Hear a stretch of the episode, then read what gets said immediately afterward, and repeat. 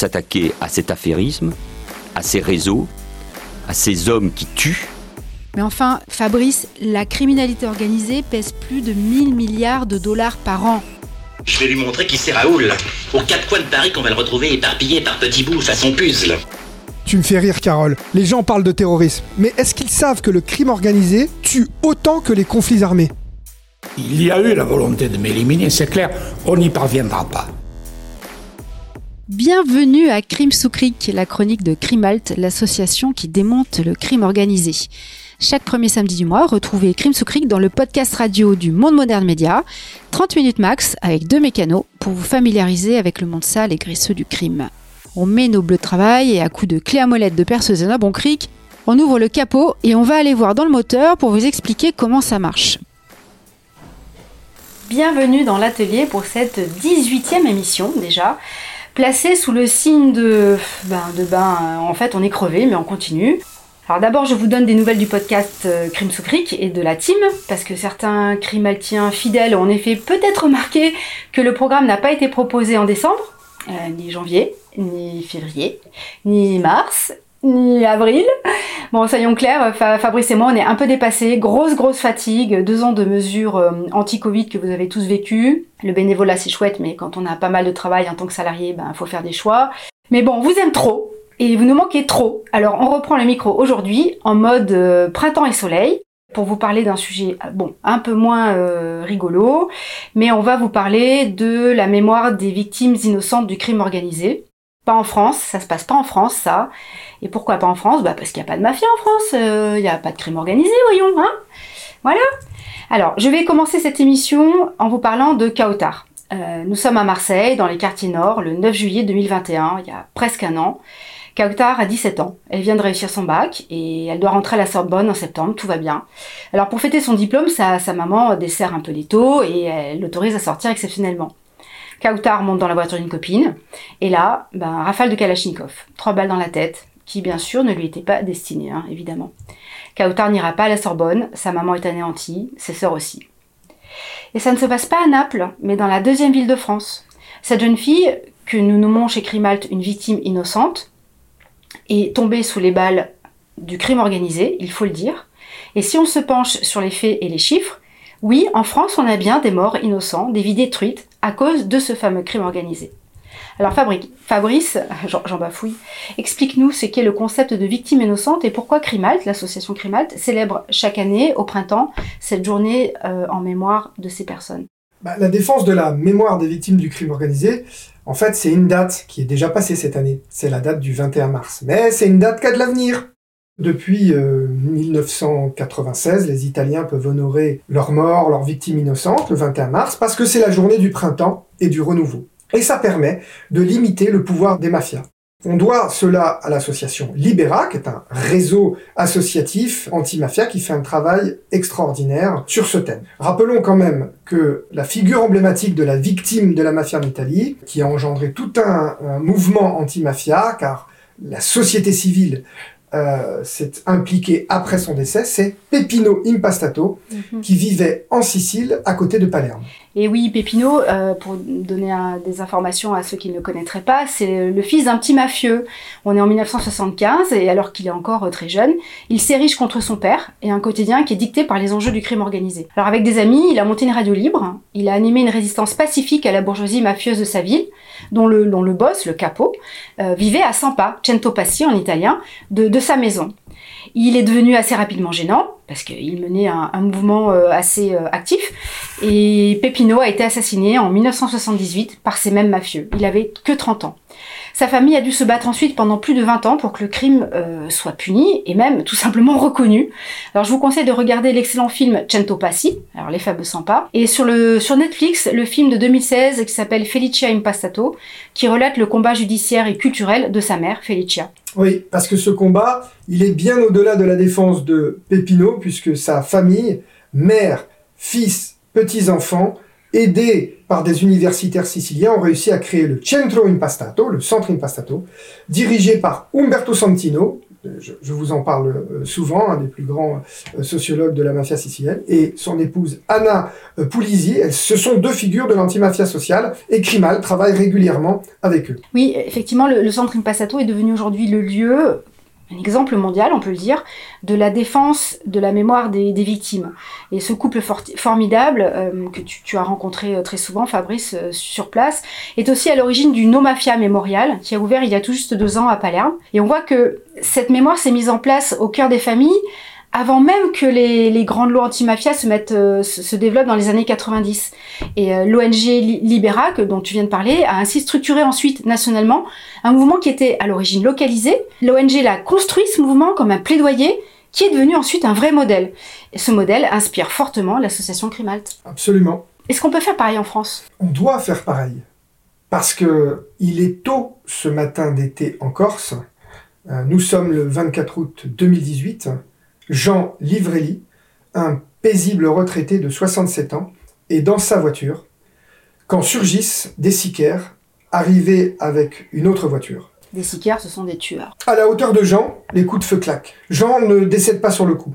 En fait, un de ses amis euh, qui devait prendre le même euh, chemin pour le retrouver rencontre Jean et il a le temps de lui parler. Jean dit Je n'ai jamais fait de mal à personne et on me tue. Je n'ai jamais fait de mal à personne et on me tue. Voilà les dernières paroles d'une personne qui est décédée, certainement parce que les assassins se sont trompés. En réalité, dans le village où il habite, Jean, il y a une personne qui a la même voiture que lui, et il y a eu une erreur. Il faut dire que l'autre personne qui a la même voiture a déjà subi une tentative d'assassinat, et donc il y aurait eu une, une, une méprise. On est donc bien en présence d'une victime innocente du crime organisé, et on n'a plus jamais entendu parler de Jean Livrelli. Et nous, nous estimons que sa mémoire doit être entretenue, défendue, si nécessaire.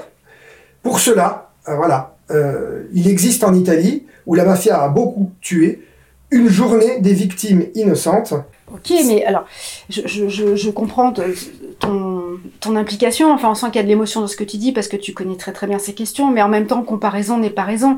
L'Italie, c'est pas la France, la mafia n'existe pas chez nous. Là, je fais un peu de l'humour euh, rapide, mais bon, sans faire d'ironie, euh, si on regarde les chiffres, en Italie, on recense plus de 1000 victimes qui sont définies comme Mhm. innocentes, hein, c'est officiel. Bon, là, ça commence quand même à peser sur une population. Bon, en France, Fabrice, franchement, on en est loin, non? Ben oui, d'accord, on en est loin, mais euh, Carole, on recense pas. On risque pas de savoir. Tu savais, toi, qu'en 1983, sept innocents sont tués au cours de ce qu'on appelle la tuerie du Sofitel à Avignon par une bande de braqueurs un peu éméchés. Personne n'en a entendu parler. Alors que, euh, même lorsque l'on trouve l'article sur le site internet qui fait référence à cette tragédie, eh bien, le nom des victimes n'est même pas cité. On ne les connaît pas. C'est quand même un peu scandaleux. En Italie, l'idée de faire la liste des noms de toutes les victimes, même inconnues, est venue d'une maman.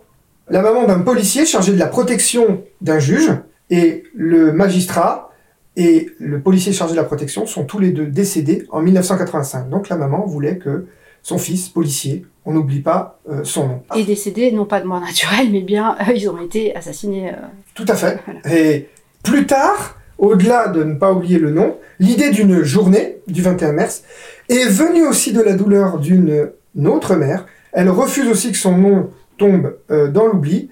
Et là, il s'agit de Antonino Montinaro, qui décède le 23 mai 1992 avec trois autres policiers. Ces trois autres policiers, c'est ceux qui meurent avec le juge Falcon. Donc tout le monde a entendu parler euh, du, du juge Falcon. Ça a été Euh, un traumatisme mondial. Sauf que, précisément parce que son nom est extrêmement connu, il y avait encore plus de risques que plus jamais on entende parler des policiers qui protégeaient cet homme. Donc c'est pour ça qu'en Italie, on fait en sorte de ne pas oublier les policiers qui protégeaient le, le magistrat. Et ça, c'est vraiment important. Oui, ils doivent être considérés quasiment au même niveau, en tout cas sur le plan mémorial. Alors, Exactement. pourquoi il ne faut pas les oublier, eux et les autres? Parce que à quoi ça sert cette mémoire des noms? Tout d'abord, euh, tu as déjà prononcé le mot euh, innocent, et donc euh, il y a l'idée de parler des victimes innocentes. Parce qu'en Italie, on fait la différence, vu qu'il y a aussi eu beaucoup d'homicides, avec les mafieux qui s'entretuent entre eux. Parce que tu comprends, les mafieux qui s'entretuent entre eux, c'est juste un accident du travail. Hein? On est bien d'accord Oui. Même si, nous, à Crimal, parce que je t'entends rigoler, on n'est jamais content quand les mafieux euh, s'entretuent entre eux. On n'est pas comme des policiers qui ont cette phrase géniale qui consiste à dire qu'ils se tuent entre eux. Mais non, nous, on sait que quand les gangsters s'entretuent entre eux, ils se renforcent. Donc, la question, c'est pourquoi on en aurait, en gros, les victimes euh, innocentes? Eh bien, il faut comprendre que après le choc de la violence du crime organisé, les familles sont paralysées. Elles doivent faire face à une criminalité collective et souvent impunie, nous y reviendrons. Ouais. Donc, les victimes doivent se sentir accompagnées. Alors, je prends le cas de Maxime Susini, où rien, mais absolument rien, depuis plus de deux ans, n'arrive de l'enquête. Et rien, c'est long, mais deux ans, c'est encore plus long. Là, j'explique aussi à nos auditeurs en deux mots. hein. Maxime Susini, euh, bah, lui, il a été tué à Cargèse, en Corse du Sud, euh, de plusieurs balles en septembre 2019. Alors, je vous renvoie à notre tout premier podcast qui a inauguré la, la série, la collection Crime sous Cric. On parlait de, malheureusement déjà de Maxime. Il était militant nationaliste. Ce qui a permis de facilement sous-entendre bah, qu'il était impliqué dans des trucs louches. Voilà, c'est facile. Et ben, en fait, non. Et c'était pas qu'ils s'entretuent entre eux. C'est tout sauf cela. Alors, heureusement que sa famille et ses proches ont constitué un collectif. Sinon, il serait tombé dans l'oubli, ou alors il aurait été sali par des raccourcis médiatiques. Et depuis, il et elle se battent pour euh, entretenir le souvenir de Maxime et surtout aboutir à des arrestations. L'affaire est à suivre. Tu as raison, l'affaire Susini est symptomatique. La mafia souvent salit la victime et on entend ces phrases assassines. Il n'y a pas de fumée sans feu. Il doit bien y avoir une raison. Ou c'est une histoire d'adultère. On a appris par exemple euh, lors de notre première formation Erasmus, euh, donc euh, en Italie du Sud, que lorsque le prêtre Don Pepe Diana a été assassiné, donc un prêtre quand même, tout de suite la mafia a fait courir le bruit que c'était une histoire de femmes. Sans une défense collective de milliers de personnes, notamment des scouts, qui ont connu ce prêtre comme un guide, eh bien, sa mémoire à ce prêtre serait encore salie à ce jour. Et tu parles Mhm. de différence, bah, avec la France et l'Italie, bah ouais, mais en France c'est pareil. J'ai un petit peu enquêté. Le juge Renault, on a dit, et on dit encore, il poursuivait les femmes des gangsters. Alors je te rassure, hein, il les poursuivait euh, pénalement. Ah, tu comprends Ça ne se faisait pas à l'époque, Carole. Donc, il l'aurait un peu cherché. Oui, on touche pas à la famille. euh, Voilà. oui. Voilà. Et pour le juge Michel, c'est de sa faute aussi. Il était méchant avec les trafiquants, la famille par exemple, très touchée par le film La French, au demeurant un très bon film, Oui, on vous le conseille. voilà, qui dépeint leur père comme un joueur compulsif, sous-entendu qui ne sait pas s'arrêter. Exactement comme le juge Michel n'aurait pas su s'arrêter contre les gangsters, comme s'il avait à s'arrêter. Il l'aurait bien cherché. Ça, c'est vraiment les choses qui reviennent très très souvent. Alors plus récemment, le jeune Ryan, le 18 août 2021, il est tué d'une balle alors qu'il descend acheter un sandwich. La victime est alors tuée deux voire trois fois. Je m'explique. Symboliquement parlant, c'est ça. Symboliquement parlant, je m'explique, c'est une de mes spécialités d'être tué plusieurs fois. Tout d'abord, le journaliste réagissent tout de suite et disent c'est une victime en tant que trafiquant, alors qu'ils ne savent pas. D'ailleurs, j'ai vérifié, l'article est au conditionnel. Sa famille monte au créneau, les défend bec et ongles, et aujourd'hui, on considère que cette victime, le jeune Ryan, n'a rien à voir avec le trafic. Au même moment que les journalistes, notre président de la République, il va de son jugement, au même moment, mais que faisait ce gamin dehors à 7 heures? Oui, euh, en- entre guillemets, c'est une citation. C'est incroyable. Le président déconnecté, devrait-on l'appeler, reproche à un enfant des quartiers populaires, en pleine chaleur et en pleine vacances scolaires, d'être dehors après 22 heures. Bref, c'est de sa faute de gamin s'il est mort. Ouais, enfin, c'est un peu comme les filles violées. Bon, euh, raccourci, euh, malheureusement, pas facile, parce que c'est une réalité. C'est exactement ça. Donc, on enchaîne les arguments. La défense des victimes se fonde sur le fait que la justice ne fait pas toujours leur travail, c'est le côté impuni. Donc, les familles ont besoin d'être nombreuses pour demander justice, surtout si cela prend du temps. Toujours en Corse, à Ajaccio, dans le cas de la famille Manunta, le papa a été assassiné après trois tentatives. À la seconde tentative, les tueurs ont déversé une pluie de balles de fusil sur sa voiture, dans laquelle il y avait l'épouse et la fille de M. Manunta, Carla, 10 ans, blessée à vie, la maman aussi. Elles doivent être défendues pour que ces tueries d'innocents n'arrivent plus. Troisième argument. En défendant les victimes, on peut obtenir la condamnation des meurtriers et montrer que tout ça ne sert pas à rien, qu'on n'a pas fait tout ça pour rien. On peut alors dire elle n'est pas morte pour rien. Une illustre inconnue dont personne n'a entendu parler, Françoise Ferrérol, une Française assassinée à Clermont-Ferrand en 1991 par des tueurs à gages de la mafia calabraise. Elle était impliquée dans de sombres magouilles, mais pas du tout. Son mari, un dentiste français, ne voulait pas payer la pension alimentaire. Alors, il est allé voir des gangsters italiens pour faire tuer sa femme. Il a été condamné assez vite grâce au phénomène des repentis, c'est-à-dire que ce sont des Mhm. mafieux italiens qui ont dit c'est nous qui avons tué, donc voilà, on est condamné, etc.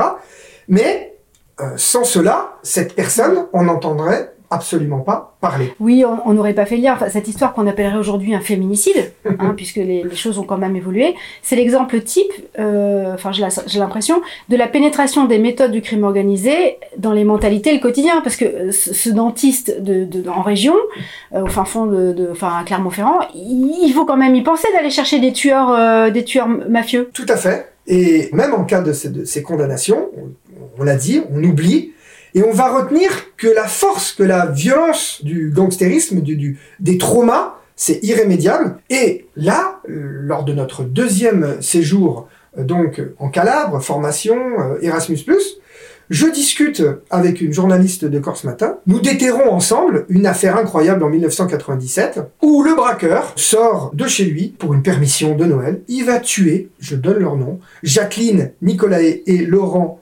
Gaspari parce que ils avaient témoigné, ils avaient vu le braqueur. On n'en a plus jamais entendu parler. J'ai retrouvé comme ça l'article de Corse Matin. Un autre argument, Carole, en travaillant euh, sur la mémoire des victimes, on inverse le rôle avec ces phrases horribles dont on a déjà entendu parler, mais il y en a une dont les, journalistes sont spécialistes. La victime était au mauvais endroit au mauvais moment. Mm. Ça, c'est dans tous les articles à chaque fois. Ouais. Il faut s'insurger contre ça. Non, les époux euh, Nicolae, non, la jeune Kawatar, non, Maxime Suzini n'était pas au mauvais endroit au mauvais moment, ni même Hotman, 21 ans à Marseille en 2016, qui regardait un match de foot dans une supérette. Non, il a été tué par balle. Non, ils étaient tous au bon endroit. Au bon moment, les journalistes devraient dire euh, les criminels utilisent des calibres, ils règlent leurs conflits et ils ont tué le jeune Abdelghani à Nantes un soir de janvier 2021. On en a déjà parlé lors de cette euh, chronique. Enfin, un dernier argument et qui est quand même important, Mhm. en parlant des victimes, on protège les vivants. On a déjà parlé des blessés tout à l'heure, mais sur euh, Toulon, j'ai rencontré il y a pas longtemps un commissaire, il m'a renvoyé des affaires, il y a des gens qui ont pris des balles dans la tête et qui sont vivants. Il faut les protéger, ils existent, ils sont vivants, c'est pas des victimes euh, euh, innocentes, d'accord? Mm. Certaines sont en danger de mort. Les criminels en question peuvent tuer. Euh, il y a eu des témoins, donc les criminels craignent parfois de la vengeance. C'est le cas euh, avec Jean Toussaint Placenzotti, l'oncle de Maxime Susini, qui a arrêté d'enseigner car ceux qui ont tué son neveu veulent lui faire la peau. Mais euh, pourquoi donc? Enfin là, je comprends pas bien la, mé- la mécanique. Ah ben là, on est dans euh, un truc de vendetta, de vengeance. Donc, euh, il faut tuer celui qui peut-être va nous tuer. Les criminels craignent cette vendetta, donc il faut tuer l'oncle de Maxime. Ah oui, c'est leur culture, la culture de la vendetta. Du coup, ils se disent que les autres vont, vont, vont la faire pareil que ce qu'ils font entre eux. Voilà. Ouais. Alors que l'oncle de Maxime Susini, nous sommes ici pour le dire, ne souhaite que euh, l'état de droit. Exactement comme euh, Christiane Moretti, dont il faut parler ici. La maman de Nicolas Montigny, qui a été assassiné en 1999. Elle aurait pu appeler vengeance. Elle est corse, elle aussi. Non, elle a toujours milité pour l'état de droit. Il faut donc parler de ces victimes directes, là, celles euh, qui sont mortes, parce que euh, il faut protéger les parents. On comprend alors que le dispositif est bien plus large. Il s'agit pour les associations antimafianes italiennes de sortir de la rhétorique, de ne pas parler uniquement en privé, de dire ah c'est pas bien les homicides, etc. Non, parler de Kawatar, jeune femme des quartiers nord euh, qui allait rentrer à la Sorbonne, c'est lutter concrètement contre la grande criminalité. Aujourd'hui, tout le monde, euh, personne n'a entendu parler de la jeune Doina, donc c'est une jeune roumaine, roumaine, morte brûlée vive à Aubervilliers récemment, hein, donc euh, en 2017. Elle s'opposait à un petit caïd qui voulait vendre de la drogue dans son établissement. La défendre, elle, qui est morte, c'est défendre sa collègue dont on n'a pas du tout entendu parler. Elle, elle est brûlée vive. Cela permet donc d'amorcer un travail sur les violences des quartiers populaires en général, et pas uniquement sur la victime. Alors oui, justement, parce que là tu, y vas, mais effectivement tout le monde ne connaît pas cette affaire. Euh, alors pour nos auditeurs, je remets euh, en contexte. Doina et, son amie étaient toutes les deux serveuses dans un restaurant roumain, comme tu viens de le dire. Et là, des types encagoulés ont débarqué dans l'établissement, ils ont aspergé tout le monde d'essence, et ils ont mis feu. En fait, c'était un règlement de compte, sauf qu'elles étaient là. Donc Doina est décédée, et son, son ami, sa collègue, a été brûlé quand même à 95%. Et donc au-delà de ces deux victimes, ça entraîne la reconnaissance d'un enjeu majeur qui sensibilise les citoyens à l'influence du crime organisé, qui tue autant que les conflits armés, comme on l'a vu dans une étude de l'ONU qui est publiée sur notre site. Ouais, alors ça, bon, ça j'ai bon, j'ai compris. Mais alors l'objectif en Italie, c'est de rendre visibles les victimes pour révéler euh, en réalité le poids du crime, de la corruption dans toute la société, à tous les niveaux. Ok, tout le monde est concerné. La France aussi. Mais alors, on fait comment en France? Écoute, on fait comme on peut. Je me souviens qu'il y a dix ans, j'avais travaillé sur les victimes emblématiques euh, pour organiser mon, le premier événement du réseau Flair, euh, l'ancêtre de Crimal, avec l'aide de Libéra France. On avait fait, allez, pour une journée euh, des victimes euh, du crime organisé. Alors j'avais recensé mes victimes, là, le fameux juge Reynaud, 1975, premier magistrat assassiné, donc euh, après la Seconde Guerre mondiale, le juge Michel, le préfet Erignac. Mais à l'époque, aucune des familles sollicitées n'a voulu participer à la démarche. Alors, on a fait autrement. Grâce à notre président d'honneur, Mario Vodano, magistrat italien, et Anne Crenier, magistrate, on a été mis en contact avec d'autres victimes. Par exemple, avec Fabienne Boulin. Ah oui, oui, l'affaire Boulin. Bon là, je pense que ça parle à, quand même plus de gens. Fabienne Boulin, c'est la fille du ministre Robert Boulin, qui a été retrouvé mort, noyé en 1979 dans 30 cm d'eau, dans un petit étang près de Rambouillet, un forêt chic euh, de la région parisienne. Robert Boulin, c'était le ministre du Travail euh, du gouvernement Raymond Barre, sous la présidence de Valéry Giscard d'Estaing. Alors, d'emblée, sa mort a été présentée par les médias comme un suicide, carrément dans, les, dans, dans la nuit même. Hein. Mm. C'est pour ça que c'est un petit peu bizarre. Ce serait en fait un meurtre. Bon, aujourd'hui, on dirait que la famille, euh, on dirait de la famille Boulin qu'ils ont des, qu'ils sont des complotistes, parce que euh, la mère puis la fille se sont inlassablement battues toutes seules pour déconstruire une vérité officielle qui vraiment a été imposée de cette euh, cause suicidaire et prouver que face euh, euh et, prouver qu'elles sont face plutôt à une affaire d'État, un crime d'État. Hein. Là, je vous renvoie à la BD euh, Cher pays de notre enfance, enquête sur les années de plomb de la Ve République de Benoît Colomba et Étienne Davodo. Incroyable BD qui décrypte ces années de plomb.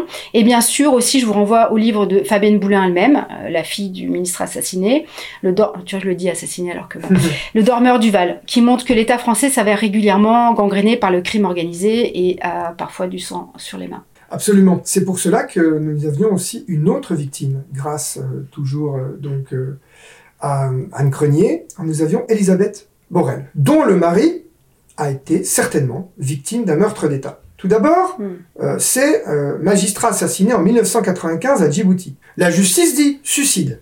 Mais alors, faut voir le suicide. Hein. Excuse-moi, Carole, la gueule du suicide. Il s'est auto-immolé de nuit, pieds nus, dans une falaise raide comme un mur. Elle a obtenu seule avec son avocat le fait qu'enfin la justice reconnaisse que son mari a été assassiné. Il faut comprendre que Madame Borel est magistrate. On parle d'un magistrat français assassiné et d'une femme magistrat. et, là, on était en 95 et la reconnaissance a été faite euh, oh, euh, il n'y a, pas longtemps. Ah oui, oui, 2005, il a fallu une dizaine d'années, euh, quelque chose comme ça. Et elle a dû lutter contre les horribles rumeurs de pédophilie de son mari. Et on en parlait plus, plus haut, c'est les méthodes vraiment mafieuses que, fait qu'utilise l'État français, c'est-à-dire dénigrer, euh, lancer des rumeurs pour disqualifier la victime. C'est ça. On avait fait aussi témoigner le fils de la journaliste Anna Politovskaya, la journaliste russe, assassinée euh, en 2006 on a voulu montrer aussi que ce plaidoyer pouvait tenir compte des spécificités des pays qui sont différents. Russie, c'est pas la France et ce n'est pas euh, euh, euh, l'Italie. Nous avions ici le témoignage d'une victime d'un régime gangréné par la corruption, comme la France. Non, je déconne. En même temps qu'un témoin russe, nous avions fait venir Viviana Matrangola, c'est une Italienne. Elle est la fille d'une élue qui s'appelait Renata Fonte, assassinée l'élu, donc, dans les Pouilles, en 1984, pour une sombre affaire de spéculation immobilière. La mafia, dans cette histoire, n'a servi que de bras armés. Hein. C'est pas vraiment mhm. la mafia qui est commanditaire. Et Viviana Matrangola est venue nous expliquer à l'époque, donc hein, tout ça il y a dix ans, comment il est important de lutter pour la défense de la mémoire de sa maman que ça fait reculer la mafia sur place et la bourgeoisie mafieuse, ceux qui ont commandité l'homicide. Et là, j'ai compris qu'en France, nous avions un potentiel, même avec des victimes à profils différents, Madame Boulin, Borel, etc. Il fallait à ce moment qu'on trouve d'autres victimes. Donc en fait, on voit bien là que la pédagogie fait reculer la culture mafieuse. Elle peut changer les mentalités hein, en permettant de faire reculer la violence. Mais là, quand même, il faut dire que ce sont des familles de hauts fonctionnaires, de serviteurs de l'État qui sont victimes d'une forme de, gangstérisation des plus hautes sphères gouvernementales. On est quand même très très haut ces familles, elles ont les armes intellectuelles, culturelles pour se battre. C'est pas le cas des anonymes dont on vient de parler, ces, ces, pauvres jeunes euh, des quartiers de, familles aussi, de familles d'ouvriers, des, habitants de cités pauvres, pour qui ces démarches sont, totalement hors de portée. Ben oui, mais il faut, faire en fonction de son territoire, en fonction de ses populations. Donc Crimalt, comme chaque année, euh, fait le 21 mars pour sensibiliser donc euh, cet instrument au grand public. En 2013, on invite à nouveau Giovanni Impastato, le frère de Peppino Impastato, et Madame Borel, qui se rencontrent des victimes d'enfance. Ça a été des expériences très enrichissantes. En 2008, on a participé à des conférences à Menton, à l'invitation d'étudiants de Sciences Po. L'année dernière, il faut saluer l'organisation d'une conférence sur le sujet par le collectif Corse, collectif anti-mafia, qui se nomme Non à la mafia, oui à la vie. Vous pouvez retrouver la vidéo euh, sur le site. De Crimalt. De Crimalt. Et cette année, à l'invitation de Nicolas Robin, professeur d'italien et éminent membre de notre association, j'étais à Avignon pour accompagner le film euh, Les 100 pas, dont on a déjà parlé. Ouais, alors je comprends, mais alors là on va quand même avoir un problème de définition, voire de consensus. Parce que Boulin, l'affaire Boulin, on sait maintenant que c'est quasiment sûr, mais que c'est le SAC, le service d'action civique de triste mémoire, avec potentiellement l'implication d'un président de la République. Là on est dans la sphère politique. Borel, l'affaire du juge Borel, pourquoi là ce serait le crime organisé? Parce que c'est pas aussi tout simplement politique. Finalement, le, le crime organisé, comme je disais, ne sert que de, de, bras armés, quoi. Ce sont des, en fait, ce sont des gens qu'on paye pour, parce qu'ils savent tirer et puis ils savent assassiner des gens. Et puis en Italie, euh, ils parlent de victimes innocentes de la mafia, mais en fait, qui décide de l'innocence? C'est quoi la définition de l'innocence? Oui, oh, je te la fais courte. L'innocence, euh, ça peut, euh, en Italie, ça peut être décidé par exemple par un tribunal. Il y a même eu Hmm. des procès où on décide de l'innocence. On va avoir plein de problèmes les Italiens avaient plein de problèmes. Pense qu'en 1947, 11 paysans ont été assassinés en Sicile par le célèbre bandit Salvatore Giuliano. En fait, il était manipulé par la mafia, qui elle-même était le bras armé d'une bourgeoisie mafieuse, euh, agréaire, qui euh, ne voulait pas euh, céder ses terres. Tu imagines, toi, en pleine guerre froide, les difficultés de défendre leur mémoire là à ces paysans? Mmh. Ouais. Après tout, pourquoi ils demandaient à lopin de terre ces bouseux? Ils pouvaient pas crever de faim en silence? Alors oui, Carole, on va avoir un périmètre de victimes. C'est une horrible expression. Ah oui, je confirme. Mais ça se discute, non? En tout cas, il convient de continuer le travail pour la défense des victimes innocentes en France et en Europe. Et c'est pour ça qu'on a monté, toi et moi, il me semble, un projet pour partir à Palerme et qu'on se forme avec des victimes toutes différentes et nous, membres de Crimalt, à ce concept. Oui, alors tu as justement cité déjà deux fois le, le, les formations dont, on a bénéficié grâce à Erasmus, qui est un, programme européen. Et effectivement, là, on va aller à Palerme euh, dans très peu de temps parce que on voit bien que l'échange d'expériences et de bonnes pratiques, il est fondamental. Et euh, ça se passe au niveau des citoyens, des gens qui sont tout simplement actifs dans la société civile. Et on pense vraiment qu'il ne faut pas attendre des lois ou des gouvernements pour avancer. On provoque les progrès sociétaux depuis la base. Et c'est grâce justement à ce programme de financement européen Erasmus+, que euh, notre asso peut emmener un groupe euh, pour la troisième fois. Alors là, ce sera 25%, euh, 25%, ce seront 25 personnes. J'espère six... qu'on reviendra à plus de 25% des personnes qu'on emmène. Oui, et ce sera 25, pour... 25 personnes à 100% de leur capacité à Palerme. Et ce sont des bénévoles d'assaut, des journalistes, des enseignants. Ils vont pouvoir se former sur le terrain, vraiment aller au, en, vraiment en direct avec celles et ceux qui ont fait bouger les choses sur place. Et pour que la mémoire des victimes innocentes du crime organisé nourrisse aussi le, le bah pourquoi pas le contrat social de, de, demain, ça en fait partie. Bon, de toute façon, ça on vous le racontera ce voyage dans une prochaine émission. J'espère bien. Alors, chers auditeurs des Crimes sous Cric, vous retrouverez euh, toutes les références de cette émission sur le site de Crimalt. On aura aussi le plaisir de vous retrouver en juin. Ouais, ouais, on va y arriver, hein, Fabrice? On est motivé Allez. C'est décidé, on va essayer de suivre maintenant le peut-être le rythme des solstices ou des équinoxes, hein, c'est pas mal, c'est assez poétique. On remercie Alexis Poulain de nous accueillir sur ces ondes numériques du monde moderne. évidemment, Antoine Gouritin, notre euh, réel de choc qui bichonne de façon sonore cette émission. Alors pour plus d'infos sur le crime organisé et sur l'association Crimalt, Rendez-vous sur le site crimalt.org et on vous donnera les références qui sont liées à la chronique d'aujourd'hui. Vous pourrez lire, vidéo, euh, vidéoter et vous former. À oh. bientôt!